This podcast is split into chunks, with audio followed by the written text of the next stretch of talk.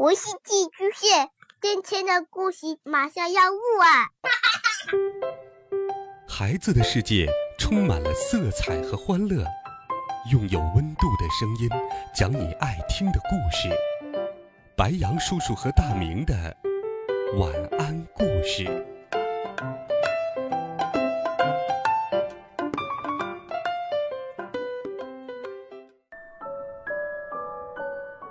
小朋友们、同学们，大家好，欢迎收听白杨叔叔讲故事。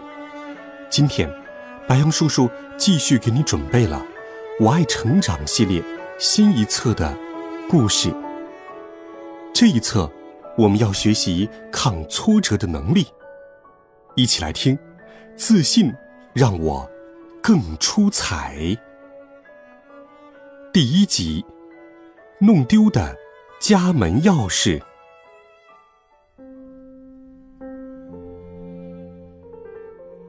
海涛的钥匙不见了，他摸了好几次脖子，都没有发现钥匙。挂在脖子上的钥匙莫名其妙的就找不到了。他明明记得刚才还攥在手里，怎么这会儿就没有了呢？或许爸爸妈妈已经回来了，家里一定有人，一定有人在等我回来。海涛默默的想。叮咚，叮咚。海涛使劲的摁着门铃，门铃的声音像是一阵轻快的音乐，但是屋子里始终没有人回答。海涛用手使劲的拍门也没有用，他生气的直踢门，也弄疼了自己的脚。家里没有一个人关心海涛，爸爸妈妈每天都会说。爸爸妈妈很忙，你的事情自己看着办就行。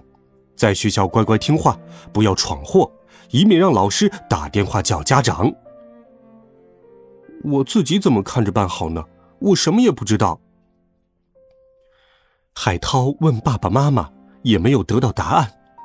每次都是在那儿听他们说，爸爸妈妈很忙的话，有一个好处就是可以随便打游戏、看电视。等等，现在该怎么办呢？打起精神来，想想该怎么办。这样下去的话，打游戏的时间就过去了。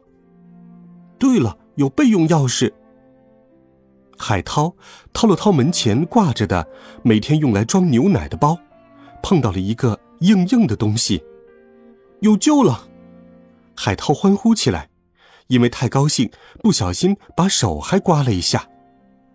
海涛在走廊的灯下照了照，还好没有流血，只是被划了一道。什么呀？没事，只是划了一下而已。海涛手里像握着一个宝贝似的。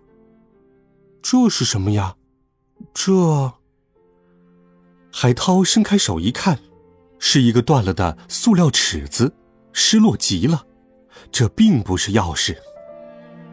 这时，海涛才想起，之前家里的门是密码锁，因为奶奶总是忘记密码，妈妈干脆就换了门锁。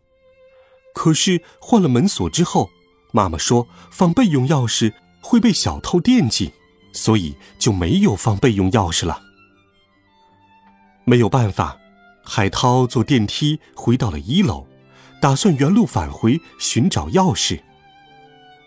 喂。你又去哪儿啊？天都黑了。警卫大叔关心的问道。海涛装作没有听见。如果请警卫大叔帮忙的话，警卫大叔又要告诉妈妈，妈妈又该训他了。哎，钥匙又丢了吧？总是丢三落四的。警卫大叔说。听到大叔的话，就像已经听到了妈妈的唠叨。海涛一直摇着头。因为妈妈的唠叨就像灰尘一样飞进海涛的脑袋里。从学校到自习室的时候，钥匙还在。练习完英语，他因为无聊还转着钥匙玩，所以钥匙一定是上完自习室之后在回家的路上弄丢的。钥匙藏在哪里了呢？藏在这里。海涛用手胡乱的指着地面，唱着歌边唱边找，不知不觉的走到了一家文具店前。